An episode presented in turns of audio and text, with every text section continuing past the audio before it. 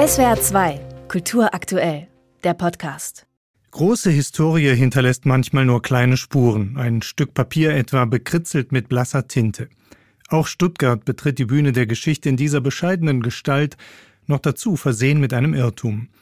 Als das Weinbauerndorf am Nesenbach anno Domini 1229 zum ersten Mal aktenkundig wird, da vermurkst der Schreiber den Ortsnamen. Witzigerweise ist die erste schriftliche Erwähnung Stuttgarts mit einem Schreibfehler behaftet. Da ist ein C statt einem T reingerutscht, aber man ist sich sehr, sehr sicher, dass es eigentlich Stuttgarten heißen sollte. Erklärt Yannick Nordwald vom Stadtpalais Stuttgart. Und er hat gleich noch einen Dämpfer für alle Lokalpatrioten. Denn dass es überhaupt losging mit einer festen Siedlung, so circa im Jahr 950, das war ausgerechnet den schlecht beleumundeten Nachbarn aus dem Westen zu verdanken. Die Württemberger waren nicht die ersten in Stuttgart, muss man fairerweise sagen, sondern die ja, manchmal nicht ganz so beliebten Calver und ausgerechnet die Pforzheimer und die Badener waren die ersten, die in Stuttgart gebaut und gegründet haben. Und vielleicht war sogar ein Badener der erste, der hier eine Stadtmauer hochgezogen hat. Auch zu den Anrainern in der entgegengesetzten Himmelsrichtung pflegte Stuttgart eine herzliche Abneigung. Jannik Nordwald deutet auf ein weiteres Pergament, deutlich kleiner als das erste, gänzlich unspektakulär.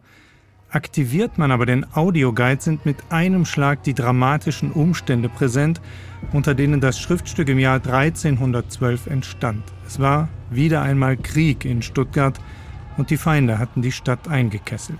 Oben auf den Hügeln Richtung Osten, da sitzen sie. Hunderte Zelte. In der Nacht erleuchtet vom Fackelschein. Kunde erreicht uns von niedergebrannten Dörfern. Schon höre ich das Scheppern der schweren Belagerungswaffen, während sie in Position gebracht werden, das Schnauben der Pferde am Hügel oben, die Schmiedehammer, die das Kriegsgerät wieder in Form bringen.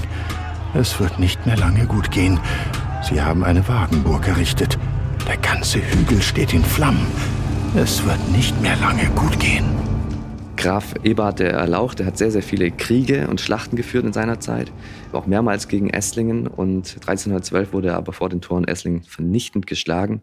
Er musste ins Exil flüchten, in Bietigheim in einem Turm hat er gelebt. Erklärt Nordwald. Neben die Großtaten der Machthaber stellt der Kurator mit feiner Ironie Momente des Alltäglichen runter vom Feld der Ehre rüber zur Kehrwoche. Hier haben wir ein sehr unscheinbares Schriftstück auf den ersten Blick, aber das hat es natürlich in sich für die Stuttgarter bis heute. Das ist der Entwurf der Stadtordnung von 1492. Also Kolumbus entdeckt Amerika, Stuttgart führt die Kehrwoche ein. Was angesichts der hygienischen Dauerkatastrophe damals kein Putzfimmel war, sondern überlebensnotwendig. Neben solchem Sinn fürs Praktische haben sich die Stuttgarter im 16. und 17. Jahrhundert aber auch den Ruf erarbeitet, ein feierlustiges Völkchen zu sein. Ihr riesiges Lusthaus mit Theaterbühne, Fischbecken und automatisch spielender Orgel galt europaweit als Wunderwerk. Bei großen Festen wurden die Leitungen umgelegt, aus den öffentlichen Brunnenpflastern nicht mehr Wasser, sondern teilweise auch Wein. Es kommt so oft in den Anekdoten und in den Chroniken vor, dass man davon ausgehen kann, dass es wirklich so war, dass Wein aus den Brunnen geflossen ist. Dergestalt gelockert machten die Stuttgarter auch Umstürze aller Art, zwar mit, aber in gemilderter Form. Die Reformation etwa verlief hier ohne Bildersturm, und katholische Priester konnten entweder umsatteln auf evangelisch oder die Stadt unversehrt verlassen. Friede, Freude, Eierkuchen kam dann allerdings an ein herbes Ende, als der Herzog mitsamt dem Hofstaat 1718 die Stadt verließ, was dem Ende der Ausstellung einen passenden Cliffhanger beschert. Stuttgart ist über Nacht bedeutungslos, politisch irrelevant, keine Residenzstadt mehr. Es wird dann wieder besser, aber es dauert ein paar Jahre und das erzählen wir dann in der nächsten Ausstellung. SWR 2 Kultur aktuell. Überall, wo es Podcasts gibt.